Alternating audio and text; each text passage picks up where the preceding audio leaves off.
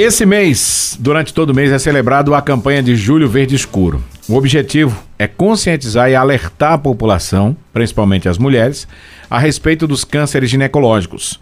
Vamos conversar um pouco mais sobre esse assunto e hoje quem vai bater um papo com a gente é a médica ginecologista, doutora Cleide Freitas. Doutora Cleide, bom dia. Seja bem-vinda. Satisfação ouvi-la, doutora Cleide. Bom dia, Rony. É, a satisfação é minha, mais uma vez estar presente no seu programa, né? Uhum. Que tem muita importância. Então, agradeço mais uma vez pelo convite e assim poder compartilhar, né, um pouco conhecimento e também orientação é, aos ouvintes. Doutora Cleide, para começar, é, quais são os principais cânceres ginecológicos, né? Que as, são tão temidos, mas as, às vezes as pessoas negligenciam. É, nesse caso, a gente vai dar grande importância, né, justamente aqueles presentes no útero, né, trompas e ovários. Então, é justamente o câncer de colo do útero, é, o câncer de endométrio e o câncer de ovário, né, que o câncer de ovário está aumentando muito a incidência. Então, a gente tem o câncer de útero, que ele fica em torno do terceiro é, mais frequente nas mulheres, né? E o em torno do sétimo mais assim é, presente seria o câncer de endométrio, né? E depois o câncer de ovário. Ô, doutora Cleide, agora é, mais por negligência, falta de, de, é, de procurar o médico, né? Medo de procurar o médico, isso é, é, é hereditariedade, o que é que, que torna esses cânceres assim é, tão evidentes e as pessoas parece que passa ano, entra ano, sai ano, a gente lembra, a gente fala, se faz campanha, mas parece que ficam negligenciando. É, na realidade, assim como você falou, né? O principal é justamente é o medo, né? Então, assim, quando fala em câncer, muitas pessoas têm muito medo desse diagnóstico, né? E lembrando que quando a gente tem um diagnóstico precoce, então a grande maioria ele é, é resolvido, ou seja, ele é tratado, né? Quando a gente dá o diagnóstico mais tardio, é que a gente realmente assim não tem um prognóstico tão bom. Então, na realidade, a principal forma de a gente é, prevenir é justamente a procura de médicos, é, a procura de exames de rastreio né, desses cânceres. Uhum. E a hereditariedade também está muito presente. Mas eu diria a você que se no momento você vai prevenir, se você vai procurar uma assistência, um diagnóstico precoce, então aquelas pessoas que têm hereditariedade, ela tem que ir mais frequente ainda. Uhum. Porque dando esse diagnóstico numa fase bem inicial, ela tem o tratamento é, adequado e vai ficar curada. Então a gente teria muito a ver com a hereditariedade, mas o principal fator é assim, é, são os hábitos de vida que a gente tem e, sobretudo, a ausência de procura de exames para rastreio desses cânceres, né? Então esse mês é muito importante para conscientizar isso, para conscientizar a necessidade de pelo menos uma vez é, no ano fazer assim a, os exames, né? Os exames de prevenção, uma ultrassom. Então, assim, dependendo de cada faixa etária de cada mulher, ela procurar assistência. Ô, ô doutora Cleide, agora é, a gente sabe que toda doença ela sempre dá um sintoma, sempre aparece algum sintoma, alguma coisa que dê um start na pessoa. Nos cânceres, eles apresentam esses sintomas, o que é, que é mais predominante para fazer que essa pessoa já se oriente para buscar o médico, esse apoio do médico? Tem alguns, por exemplo, como o câncer de ovário, que ele assim é uma forma mais insidiosa, em que ele apresenta-se é às vezes até sem nenhuma sintomatologia, às vezes é até um achado de uma ultrassonografia. Mas o câncer de colo e do endométrio, geralmente ele tem alguma alteração. Então seria aquela mulher que tem uma alteração no ciclo menstrual, ela passa a ter é um sangramento mais intenso, ela passa a ter sangramento durante a relação sexual, é, ela passa a ter um corrimento mais exuberante, com odor assim um pouco desagradável. Então assim, vai ter sinais que no momento em que ela conhece o corpo dela, é alguma coisa vai ficar diferente do normal, né? Então a gente vai ter sinais sim é, de que não está tão bem, né? Mas uhum. aí a principal, os principais sintomas é justamente isso, são irregularidades na menstruação corrimentos, né, com odor desagradáveis e sangramento durante as relações sexuais. Quando já chega nesse estágio, doutora, já está bem avançado ou, ou, ou, ainda pode ser considerado que está no comecinho esse, se, ela, se a mulher tiver esse problema? Depende. No caso de câncer de colo, quando ele já tem sintomas, a gente já pega ele mais avançado. Hum. No caso de câncer de endométrio, porque assim, o câncer de colo, a gente imagina um útero, né? Um útero que é como se fosse uma perazinha em que a parte de baixo ela é o colo do útero, então é aquele que a gente vê no exame especular, e a parte de dentro é justamente o endométrio. Então, o sangramento do endométrio, ele geralmente a gente dá diagnósticos assim precoces. Uhum. Então, o câncer de endométrio, ele às vezes, quando você tem sintomas, é precoce. E o do colo, que é aquela pontinha final, ele justamente quando tem sintomas, ele já é mais assim complicado. Uhum. A menopausa, né? Porque as mulheres quando estão chegando na menopausa reclamam demais de, de, dos efeitos da menopausa. Isso também tem uma relação direta com essa incidência de câncer? Sim, é, com a menopausa, o mais frequente da gente encontrar é o câncer de endométrio, é, que seria justamente aquelas mulheres que já passaram mais de um ano sem sangrar então elas já entraram na menopausa, porque a gente considera uma mulher na menopausa quando ela tem mais de um ano sem menstruar e ela volta a sangrar. Então a gente sabe que isso não era para ela sangrar mais. Uhum. Então se ela está sangrando sem nenhuma reposição hormonal que ela faz, assim, sem nenhuma medicação para repor, então provavelmente pode ser uma hiperplasia, que seria aquela fase inicial do câncer de endométrio, né? Uhum. Então toda mulher que está na menopausa e que volta a sangrar, ela tem que procurar o médico, fazer uma ultrassonografia para verificar a possibilidade de um câncer de endométrio. O aparecimento de mioma, doutora Cleide, também é fator de risco para desenvolvimento de câncer? Não. O mioma já tem uma patologia bem diferenciada, né? É, ele é um tumor que apenas é em torno de é, menos de 1% dele, em torno de 1%, é que sofre o processo de malignização.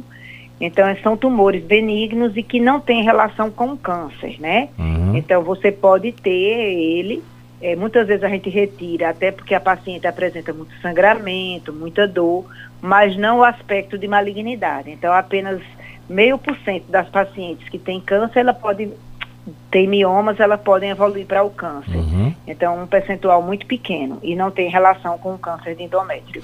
Hoje nós temos a vacina contra o HPV, que é aplicado em meninas e meninos, né? Mas há muito tempo atrás a gente não tinha essa vacina. Então, essa vacina hoje, ela é, é, é a principal forma de prevenção para o caso do câncer do colo uterino? É, eu diria a você que ela é soma, né? Porque a principal forma de prevenção é você, é você justamente ter uma relação protegida é, e, assim, fazer seus exames periódicos para que a gente tenha um diagnóstico. Uhum. É, no caso, essa vacina ela vai prevenir especialmente contra quatro tipos de HPV, que hoje em dia a gente já sabe que existe uma quantidade maior de proteção também, mas dois desses tipos de HPV é relacionado com câncer que é o 16 e 18. Então, a mulher que toma a vacina do HPV, ela vai ter uma maior proteção para que ela não desenvolva o câncer de uhum. colo do útero. Não quer dizer que ela não possa ter, mas a uhum. possibilidade é bem remota. Então, a forma de você, assim, prevenir, né, é, seria tomar a vacina, né, em uma idade até bem precoce, que é aquela mulher que ainda não tem ainda atividade sexual, que a gente imagina. Ô, doutora Cleide, é independente da idade, né, da mulher, ela, ela tendo uma, uma vida sexual ativa, ela pode desenvolver um desses tipos de cânceres? É, o mais frequente é relacionado com atividade sexual seria o câncer de colo do útero. Uhum. O câncer de endométrio, ela pode ter até uma paciente que nunca teve assim atividade sexual, né? Que ela entra na menopausa sem ter atividade sexual, ela pode desenvolver tanto de ovário como o de endométrio. Então, uhum. a gente diria que o que é relacionado com a atividade sexual, desses cânceres que a gente está falando, é apenas o do câncer de colo do útero. Uhum. Os demais é mais relacionado com a hereditariedade, com a alimentação, com hipertensão. Então, assim, são outros fatores que se somam. Uhum. Anticoncepcional ajuda a prevenir câncer ginecológico? É, o anticoncepcional, hoje em dia, a gente já disse que pode prevenir o de ovário. Hum. Então, aquela mulher que ela usa um anticoncepcional, que ela está é, com o bloqueio dos ovários dela, ela pode, assim, prevenir, né? É, durante o período até, assim, que ela está na sexualidade, vamos dizer uhum. assim. Então, preveniu de ovário. Se for diagnosticado qualquer um desses que a senhora falou, é, o tratamento tem que ocorrer assim que é diagnosticado e para fazer o diagnóstico desses cânceres, quais são os exames? É, o de colo de útero, né, é assim que é o mais prevalente e que a gente sabe que assim a gente já teve uma prevalência grande, uma incidência grande e graças a Deus a gente já está é, diminuindo, é justamente é o que é mais evitável é, apenas com exame de citologia, né, que é aquele que a gente chama Papa Nicolau, uhum. que é o exame de lâmina, e a coposcopia e biópsia. Então, esse tripé, ele faz, assim, uma prevenção grande do câncer de colo do útero. Já o câncer de endométrio e ovário, eles têm que ter outro exame para ajudar no diagnóstico, que seria a ultrassonografia. Então, a gente vai ver imagens na ultrassom, né, que vão sugerir esse câncer de endométrio ou câncer de ovário. Aí, quando a gente tem um que sugere o câncer de endométrio, a gente tem um outro que a gente chama de esteroscopia, que é como se fosse uma endoscopia é, ginecológica, uma endoscopia que entra um aparelhozinho que vai entrar no útero e que vai ter a imagem desse útero. Então, iria complementar o nosso diagnóstico do câncer de endométrio. E o câncer de ovário é basicamente com exames laboratoriais que a gente chama de marcadores uhum. do câncer de ovário e ultrassom.